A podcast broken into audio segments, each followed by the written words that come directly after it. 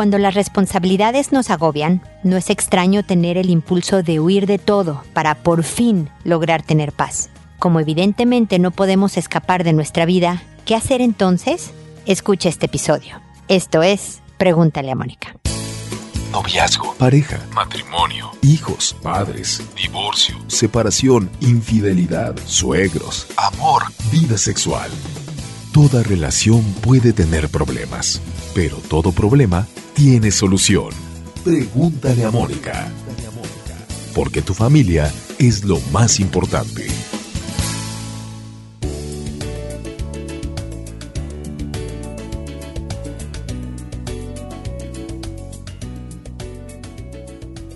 Bienvenidos amigos una vez más a Pregúntale a Mónica. Soy Mónica Bulnes de Lara. Como siempre, feliz de encontrarme con ustedes en este espacio que tiene un podcast www.preguntaleamónica.com al que les invito a suscribirse sin costo a través de iTunes o cualquier aplicación de podcast. Recuerden que además con la aplicación pueden escucharme cuando y donde quieran desde sus dispositivos móviles, pero también pueden descargar sin costo alguno el episodio que estén interesados y subirlo a su celular o al celular de la persona que quieran que lo eh, escuche y poderlo oír cuando y donde quieran sin hacer uso de sus datos de internet. También los invito a nuestras redes sociales Facebook, Twitter, Instagram, YouTube con videos, eh, a leer nuestros libros, a permanecer cerca para recibir ideas, sugerencias, estrategias para mejorar nuestra vida, mejorar nuestras relaciones familiares, de amistad, de trabajo, personales, etc. Y dentro de las herramientas o estrategias que quiero proponer para mejorar la vida es el tema del día de hoy,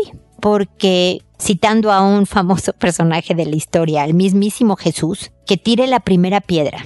El que no ha sentido, eh, hasta ahí llegó el tire la primera piedra, la cita terminó ahí, ¿eh? Lo demás ya no. El que no ha sentido la, el impulso, el deseo, o incluso a lo mejor lo habrá hecho alguna vez, fuerte de escapar de todo de decir, no, ya no puedo más con mi trabajo, o ya no puedo más con esta relación, o ya no puedo más con los hijos, el trabajo, la vida. Eh, eh, me quiero ir muy lejos, me quiero ir a donde nadie me conozca, donde nadie me exija nada, donde no haya responsabilidades y escapar. Mucha gente lo hace veladamente, escapa de diferentes formas. Hay quienes enfocan su vida en viajes constantes. Una parte es la decisión de, tener una vida de aventuras y de conocer el mundo y otra de verdad es la que está impulsada por el evadir lo que está sucediendo en tu vida cuando vuelves a tu lugar de origen, ¿no? Hay quien lo hace a través de alcohol, drogas, estupefacientes, ¿no? De cosas que verdaderamente químicamente les ayudan a escapar. Pero la verdad es que siempre volvemos a la vida real. Siempre tenemos que regresar sobre todo a nosotros mismos, porque podrás escapar de tus circunstancias, pero no puedes escapar de ti y tarde o temprano vuelves a construir una vida, un entorno que a lo mejor se vuelve tan agobiante como el original. Y entonces, y aquí es donde verdaderamente está mi mensaje, este impulso de escapar, este deseo de huir, es una señal de alerta. Es un signo emocional que te está indicando detente y revisa. Para y revisa porque si no vas a colapsar. O porque si no vas a utilizar los viajes o el alcohol o las drogas u otro tipo de, cosas como evasores poco saludables. Y tarde o temprano también vas a colapsar. Esto es entonces este comentario del de, original del principio del programa. Es un llamado de alerta, un llamado de atención, a hacerte caso. Te estás hablando con este deseo, con este impulso, te estás diciendo cuidado, cuídate, ¿no? Cuidado, revisa cómo está tu agenda, cómo está tu vida, cómo están tus relaciones, qué tienes que hacer para desagobiarte, para dejar sacar la presión de una manera más sana, para volver a disfrutar de tu aquí y ahora, con quien eres tú, mejorando cada día, por supuesto, y con quien tienes a tu alrededor. No se trata de un borrón y cuenta nueva, se trata de hacerla mejor con quien estás y con quien eres. Así que ponte atención y ojalá este comentario inicial te ayude a, dar el primer frenón. Y con esto termino y me dispongo a contestar sus consultas. Ustedes saben que lo hago por orden de llegada que me tardo, me tardo pues alrededor de mes y medio. Hay veces que más, lo lamento muchísimo, de verdad. Ojalá y pronto sea menos, pero por lo tanto no me digan cosas que requieran una contestación rápida, pronta, con fecha. Oye, ¿cómo hablo con mi hijo que al rato regresa al colegio? O voy a ir al colegio a hablar pasado mañana con los profesores o con mi pareja estamos por decidir si nos divorciamos o no, ¿qué hacemos? No llego, no llego a esta conversación, a esta resolución rápida de su caso. Cuéntenme cosas que requieran una perspectiva más general o el principio filosófico que va atrás del problema. Oye, veo a mi hijo como menos responsable. Oye, siento que me estoy alejando de mi pareja. Oye, estoy muy desmotivada en mi trabajo. Y ahí sí llego. Ahí les puedo dar una orientación, ideas, sugerencias, estrategias para mejorar en forma mucho más general la problemática más que resolver un caso específico de momento. Espero haberme hecho clara. Les cambio a todos el nombre, la ciudad de origen, cualquier cosa para asegurar su anonimato, aunque recuerden que esto se oye en todas partes del mundo donde se hable español, así que nadie va a saber quiénes son ustedes. Agarro los nombres de Internet por orden alfabético, así ya me simplifiqué la vida. Y lo hago, contesto por audio y no por escrito con el objetivo de poder llegar a más gente. Alguien que me está oyendo pero no me escribió y está viviendo una situación similar puede encontrar en mi respuesta a alguien más alguna idea o sugerencia que le sirva también a su vida. Así multiplicamos a la ayuda a la gente a la que llegamos y es por eso que no respondo directamente a sus mensajes escritos. Espero su comprensión, espero su apoyo en este programa que lo que busca de verdad es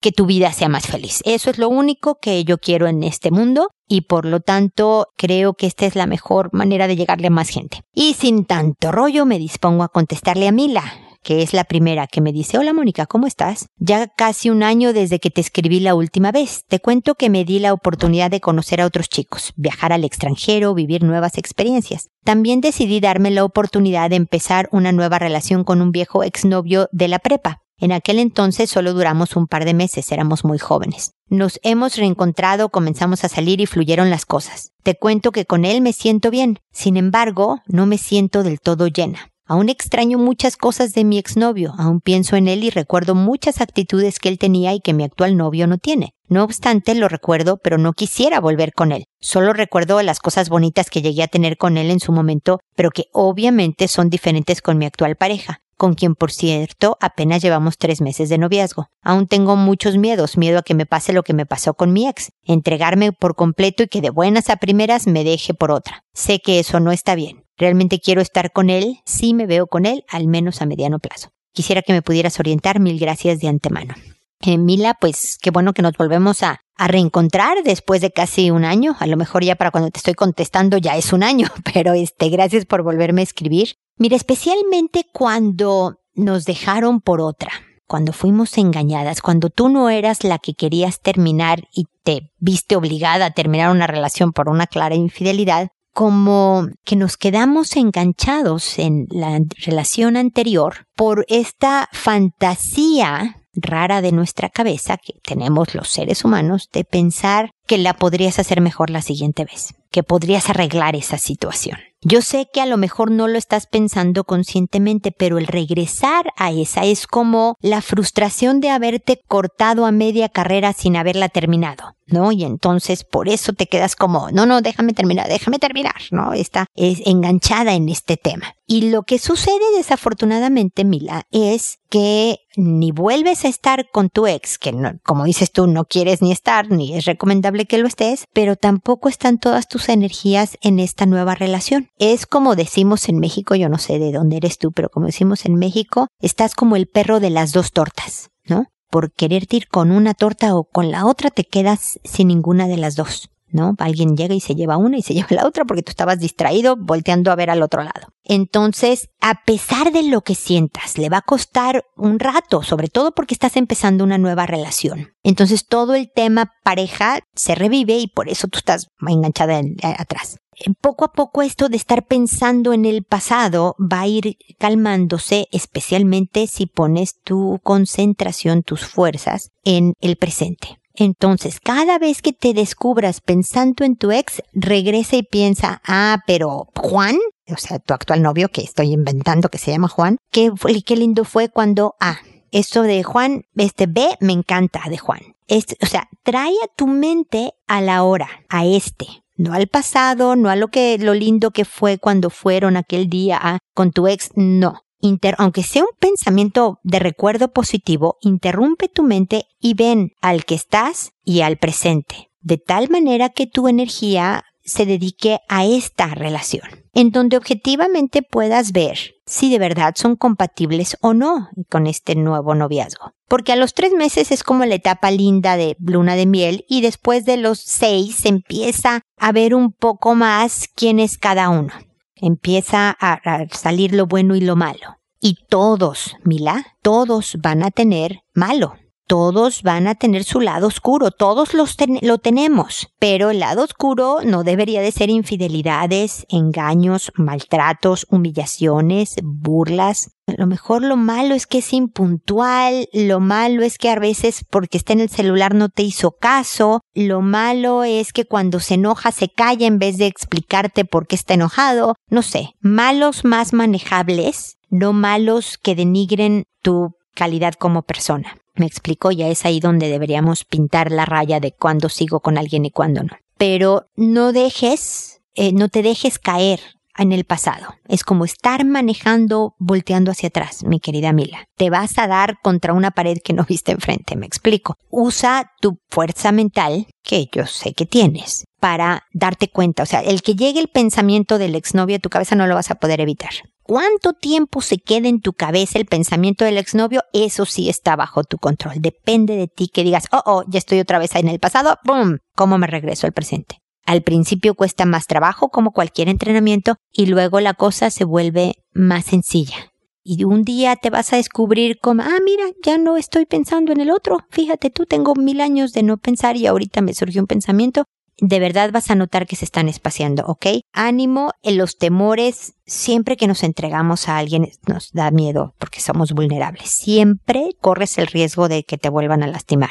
Mira, siempre. Seguramente este novio te va a lastimar de alguna manera. Espero que no con infidelidades, pero de alguna manera. Creo que es importante que hablen sobre si alguna vez ya te estás medio cansando de mí antes de hacerle ojitos a alguien más, terminamos y listo, ¿no? O sea, para que las cosas no se traslapen, sino primero una, terminas la otra, no las dos al mismo tiempo. Pero este, pero este es un riesgo que vale la pena, es decir, poner tu corazón vulnerable para tener una relación e intentarlo es algo que es bueno, porque finalmente te encontrarás con alguien que de verdad te cuide, que igual te lastime en algunas cosas, pero no en cosas tan graves, ¿me explico? Así que bueno, suerte, fuerza y estamos en contacto, Mila, ¿ok? Luego está Noemí que me dice, hola Moni, disculpa por escribirte tanto, pero hay tantos temas que quisiera comentar contigo. En todo aciertas. Gracias. Te cuento que le estoy enseñando los nombres de su familia a mi hijo, abuelos, tíos, etc. Y te cuento que mi papi y el de mi esposo murieron hace muchos años. A mi hijo le estoy enseñando como si ellos vivieran, pero no tengo idea de qué voy a decir cuando me pregunten dónde están. Sé que debemos hablar claro.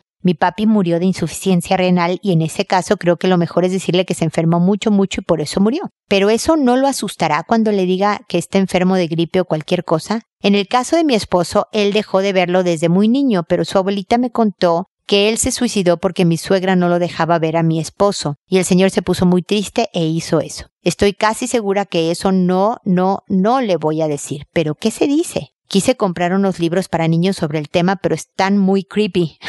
Tanto que se me erizó la espalda al leerlos. ¿Me puedes ayudar? No quiero que me agarre en curva cuando pregunte. Mil gracias y lo mejor para ti, tu familia y también a tu perrito que hay días que lo escucho. Terrible que se escuche. Tengo dos, entonces Noemí, claro que se pueden escuchar por más que trato de mantenerlos en silencio. Son dos y por eso oyes patitas o algún otro tipo de ruido. Perdona lo poco profesional de saber que tengo a mis dos queridas mascotitas. Tequila se llama una y Calici se llama la otra. Aquí conmigo. Bueno, en este momento no están, están fuera del, del cuarto donde estoy grabando, así que podemos estar en paz. No te preocupes por escribirme mucho, Noemí, para eso estoy. Te agradezco que sigas fiel auditorio de Pregúntale a Mónica todos estos años, así que eso no importa. Gracias por tus amables palabras. Y el que pones en la mesa es un tema muy bueno, porque la verdad es que no, la muerte es parte de la vida y no es sano ocultarle al hijo que estas cosas suceden. Si la mascota la atropellaron y se murió, el decirle, fíjate que se fue a vivir con sus abuelitos en el campo, es nuestro perrito, es de verdad desprotegerlo y dejar de prepararlo para, para la vida real. Obviamente tenemos que utilizar las palabras de acuerdo a su edad, con tomar en cuenta su desarrollo la etapa del desarrollo en la que está para las palabras que van a usar. Sé por los datos de que tú me pusiste al escribirme que tu hijo tiene dos años. Así que con el que sepa que el abuelito Juan y el abuelito Miguel, no sé cómo se llaman los abuelos de tu hijo, están en el cielo o ya no están con nosotros, de acuerdo a lo que sean tus creencias espirituales, Noemí, le, expliques dónde están, puede que en realidad nunca sea tema es posible que tu hijo siempre asuma que murieron de viejitos, o sea, durante su infancia, ¿no? Porque eran abuelos, y los abuelos que él va a ver, las abuelas que él tiene, y los abuelos de los amigos que él tiene van a ver que son viejitos y vas a ver que el abuelito de su amigo Pedro se murió cuando iban en tercero de primaria y entonces vas a ver que ah, los abuelos se mueren cuando son viejitos. Y por lo tanto, espérate a que pregunte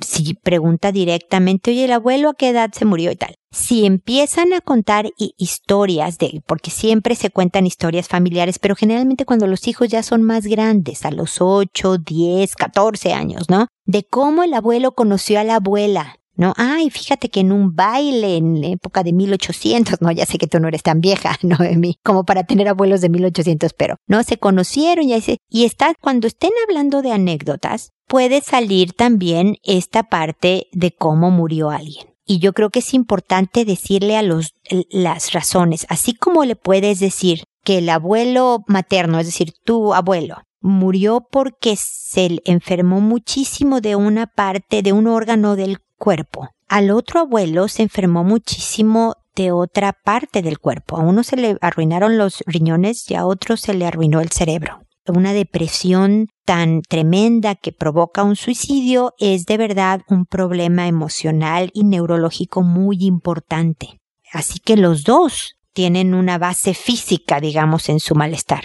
Depende, dependiendo de la aprensividad de tu hijo, él se va a preocupar de que a él le dé gripa y entonces me voy a morir como el abuelo si está en una edad en donde todavía está muy fantasiosa la etapa. A los 14 años un hijo sabe que si le da em, gripa no le va a pasar nada, ¿no? O sea, realmente no es una enfermedad mortal, siempre y cuando se cuide muy bien. Pero sabe distinguir un problema muy serio renal contra un problema eh, eh, cerebral eh, muy fuerte, por ejemplo el mismo Alzheimer, ¿no? En donde se van deteriorando las neuronas, el cerebro se va deteriorando, entonces pues llega progresivamente a después de muchos años a causarle la muerte a los viejitos. Entonces a los hijos hay que hablarles con la verdad, desde luego considerando siempre la edad en la que están, las palabras que vas a usar, lo cortito del mensaje, pero te puedo garantizar que por muchos años tu hijo va a asumir que sus abuelos murieron de viejitos, porque eran abuelos. Puede pasar mucho tiempo y que él no te pregunte hasta que esté en una edad, ya sabes, en la típica edad en donde le estás contando anécdotas familiares y en una edad en donde pueda sopesar la información que le das. Esto es importante para tomarlo en cuenta y que eh, puedas hablarlo con él, pero sin ocultarle quién es y cuál es su historia. Yo creo que eso siempre ayuda a saber. Y, hablar del suicidio, por ejemplo, es un tema bien, bien importante para eh, detectar señales de alerta de, de amigos de él que pudiera encontrarse, etcétera. Es un tema del que es importante conversar siempre y cuando el hijo ya esté en una edad de procesar esta información. Pero como te digo, todos tienen una base biológica, incluso a un tema tan emocional como a lo mejor es el, el suicidio, ¿ok?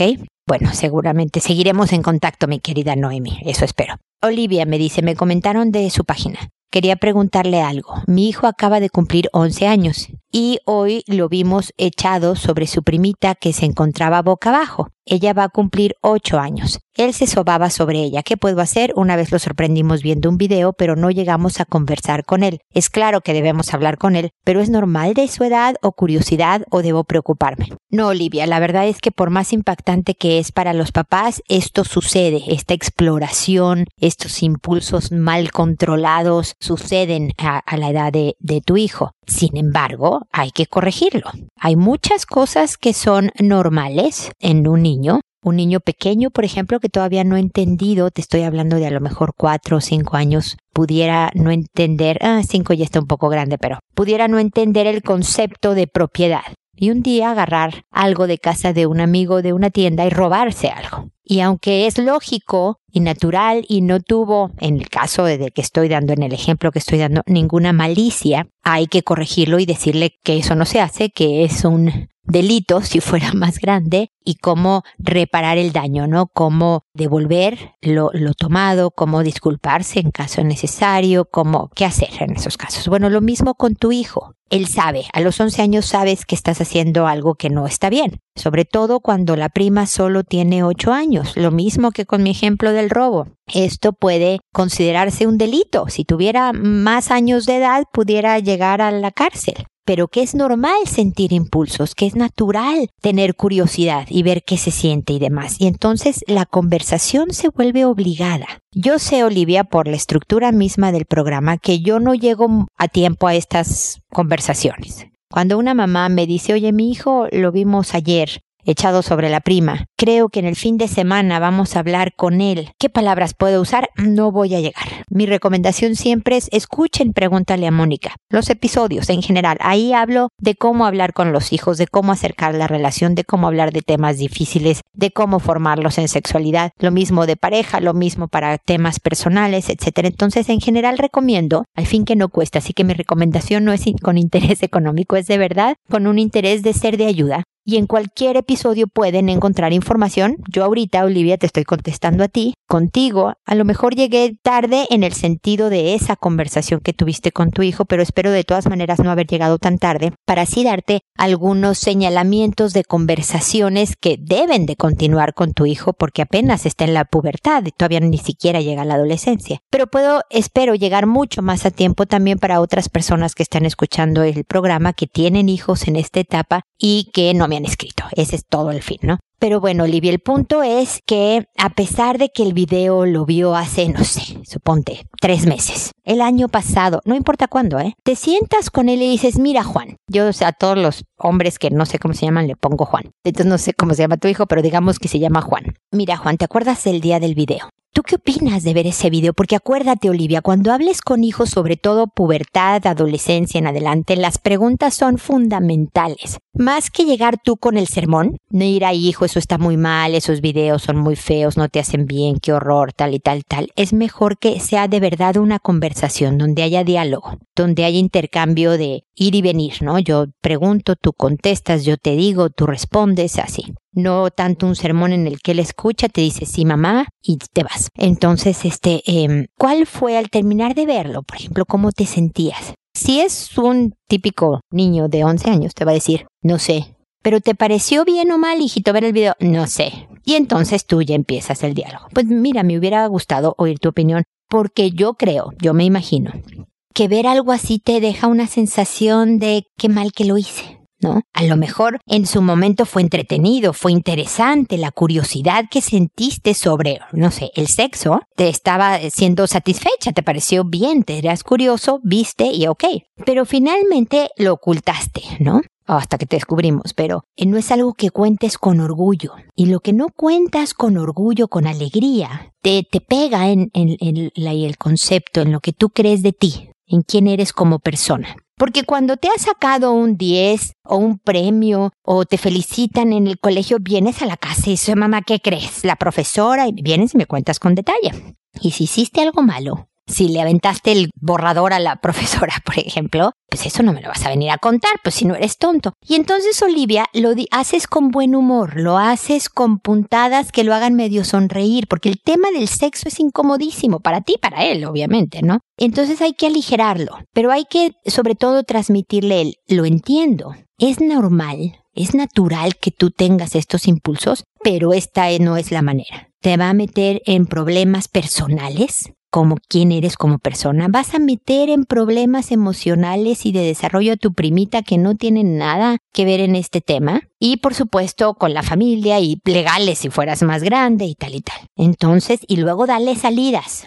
Cuando tengas un impulso, hijo, vete a donde haya más adultos eh, para que te ayuden a detenerte, porque hay veces que no podemos confiar en nosotros y en nuestros impulsos. Entonces, si yo me voy a donde hay testigos, pues me voy a detener más fácilmente o salte a brincar la cuerda, a dar corriendo una vuelta a la manzana, o sea, también el quemar energía física te ayuda a quemar el impulso, la energía del impulso y te puede tranquilizar. Obviamente aléjate de tu primo o de cualquier niñito niñita que esté a tus alrededores para no tener la tentación ahí a la mano y demás. Y si quieres conversarlo conmigo, con tu papá, con el tío con el que tienes tanta confianza o tu abuelo y demás, adelante. No lo dudes, porque lo que yo quiero es que sepas que estamos para apoyarte y para decirte siempre la verdad, lo bueno y lo malo. Te quiero mucho, sé que estás en proceso de ser una gran persona, pero esto no lo vuelvas a hacer. Y listo, Olivia. Y luego, no sé, tres meses después hay otra pequeña conversación porque en el colegio hubo un caso de A o B que puedes aprovechar para reforzar unos valores ahí que para ti sean importantes. Y luego 15 días después otra pequeña corta conversación. Y, así te vas poco a poco formando a tu hijo. Pero lo que me preguntas de es curiosidad, es normal, debo de preocuparme, no, pero sí debes de ocuparte. Eso es clarísimo. Y desde luego tener al niño vigilado cuando la primita ande por ahí en lo que aprende, porque esto es una habilidad adquirida, el autocontrol. Hay que ejercitarlo y por lo tanto toma tiempo el dominarlo. Así que sí hay que medirla y supervisar las interacciones entre el niño y sus primas, primos y demás. No porque te diga al hablar de niños que tu hijo pueda tener tendencias homosexuales, no, pero hay veces que el impulso los lleva a tratar de pues, saciar la curiosidad con quien se deje. Y si es el primito de seis años, a veces es con él, entonces hay que vigilarlo bien, ¿ok? Espero que sigamos en contacto. Luego está Paz que me dice, hola, te escribí acerca de mi hijo de 12 años fronterizo es decir, borderline, un, problema de personalidad, eh, una condición, perdón, de personalidad que lo lleva a tener bajo autocontrol una serie de características específicas. Eso no me lo estás diciendo tú, Paz, lo estoy explicando un poco al auditorio para ponernos en contexto. Continúo leyendo. Lo que pasa es que luego de todo, hablé mucho con él de lo que le pasaba a los que tienen esa conducta, y al parecer me entendió, pero ahora le ha dado por coger la ropa interior de mi concuñada y la ensucia con lo que sea. Ya son tres oportunidades que aparece la truza toda sucia, de tierra y mojada. Esto tendrá que ver con el comportamiento anterior. Ahora tengo una niña recién de un mes de nacida. ¿Será peligroso dejarlo con él por momentos? O sea, que le vaya bien, la vaya viendo en su cuarto mientras yo cocino, por ejemplo. Ay, doctora, yo no sé cómo manejar esta situación porque también sufre de déficit de atención y concentración. En el colegio ha optado por no copiar las clases, se dedica a jugar. Su papá ya le quitó la tablet, el celular y hasta ya no sale al parque y parece que nada le importa. Su papá piensa que solo es rebeldía y quiere llevarlo con un psicólogo. Siempre dice que ya y a la hora siempre busca un motivo para no llevarlo. Ayúdeme por favor, pues su respuesta también la escuchará él, a ver si lo orienta. Pues mucho gusto, eh, papá de Juan. Voy a volverle a poner Juan a este chiquillo. Y paz, em, espero que lo que yo les pueda decir les ayude. El problema cuando le castigamos la vida a un niño, es decir, el tablet, el celular, no sales, no ves amigos y demás, es que el resentimiento, la rabia que siente puede hacerlo más rebelde,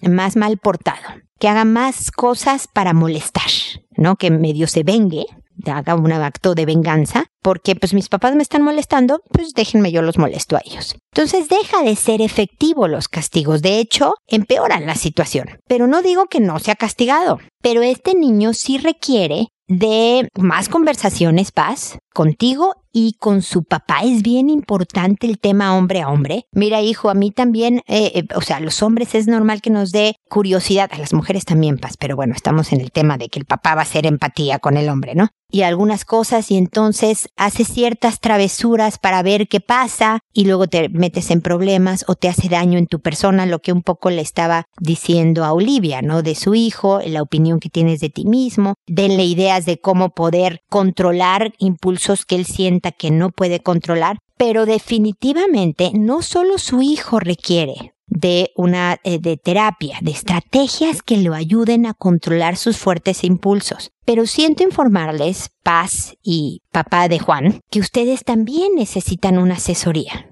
Ustedes también necesitan ayuda de cómo manejar un niño así en casa.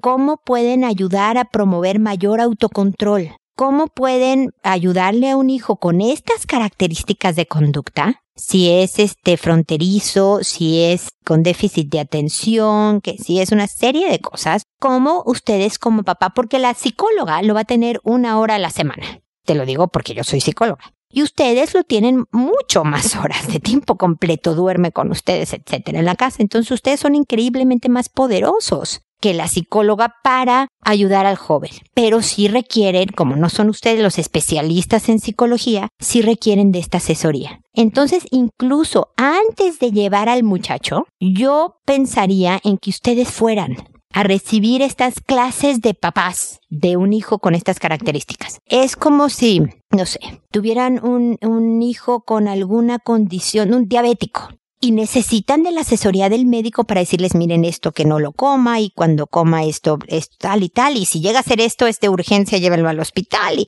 es tomar clases de, a ver, espérame, yo nunca he tenido un diabético en mi familia, ¿cómo se maneja esto, no? Y por lo tanto, mi sugerencia sería esa. Otra sugerencia, porque este niño tiene mucha impulsividad y muy bajo autocontrol. Y entonces requiere de estructura, y de quemar energía. Un poco también lo que le decía a Olivia. Métanlo a clases de algo, de fútbol, de taekwondo, de kickboxing, no me importa de qué, pero algo que le ayude a quemar toda esta energía. Porque esta inquietud de un hiperactivo, de un niño con déficit de atención y de pararse en clase y de que solo quiere jugar y que además agarra la ropa interior de la tía y además, entonces todo esto necesita salir de alguna manera. Y díganselo, ¿eh? Díganlo, a ver Juan, te vamos a meter esta clase porque toda esta energía que tú tienes tiene que salir de una manera sana. No está saliendo de una manera que sea productiva, te está metiendo en problemas. Tú no quieres tener problemas y nosotros no queremos que tú estés en problemas.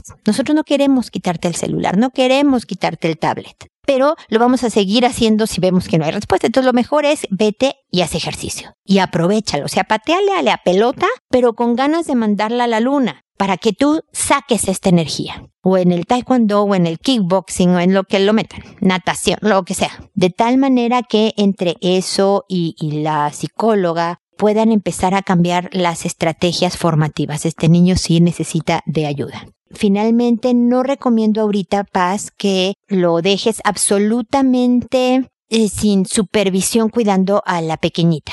¿No? A lo mejor si puede no estar en la cocina, pero en el cuarto de al lado, de tal forma que tú te puedas medio asomar, no sé, en, la salita, ¿no? La, la sala que está al lado de la cocina que tú puedas entre tus movimientos de un lugar a la mesa o al no sé qué, estar viendo cómo está cuidando a la hermanita, pero no en un cuarto aislado por la baja impulsividad del muchacho. O sea, sí creo que requiere de, de, de estar un poco más observado. Si, si tu bebé fuera hija única, no podrías dejarlo con este niño, ¿de acuerdo? Entonces, haz de cuenta que es medio hija única. Si tienes al pequeño, al joven de 12 que te puede medio ver y ayudar, oye, a ver, pásale el juguete, oye, cuidado que no se caiga de la mesa, bájala de ahí, pero no en el sentido de la dejo sola con él y yo me voy rápidamente a la casa de la vecina a recoger un tomate. Pues no, no recomiendo que, que eso suceda. Eh, de todas maneras, espero que sigamos en contacto con cualquier duda u otra pregunta que quieran hacerme al respecto tú o el papá de Juan.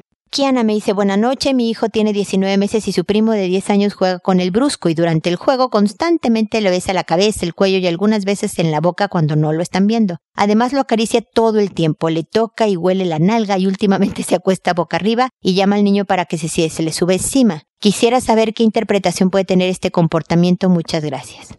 Muchas veces es pura ternura y amor. Para un niño de 10 años, este bebé de año y medio, más o menos, es pura ternura y cariño y amor. Aún así, requiere de guía y de contención, es decir, no juegues tan brusco. Se, parece que aguanta, pero se puede romper. Qué bueno que lo quieres tanto, pero sabes que no en la boca porque luego hay bichitos que se pasan y él te puede enfermar a ti o tú a él. Que le huela el trasero, pues a lo mejor nada más también es para avísame si tiene popó, sin, sin, puede ser sin malicia. Nada más si necesita este tipo de conductas, ¿no? Y que no se te suba encima. Esto no, no, prefiero que no. ¿Sabes que ese juego no? Este otro juego sí me encanta. Qué bueno que quieres tanto a tu primo y demás, porque yo creo que es una combinación de curiosidad, de ternura, de amor y de brusquedad de 10 años. Todo suena muy normal, mi querida Kiana, pero sí hay que guiarlo al cómo sí se juega con un niño de 19 meses y que no es permitido en casa. Cualquier conducta de que requiera que los papás toquen un tema con su hijo, avísale a los papás de este primo para que lo manejen, pero tú puedes, digamos, poner los límites en tu propia casa, en tu territorio, sobre qué se puede hacer y qué no se puede hacer con tu hijo. Ok, espero que te sirvan más las respuestas anteriores. Cualquier cosa, espero que estemos en contacto y espero también amigos que nos volvamos a encontrar en un episodio más de Pregúntale a Mónica porque ya saben, su familia es lo más importante. Hasta pronto.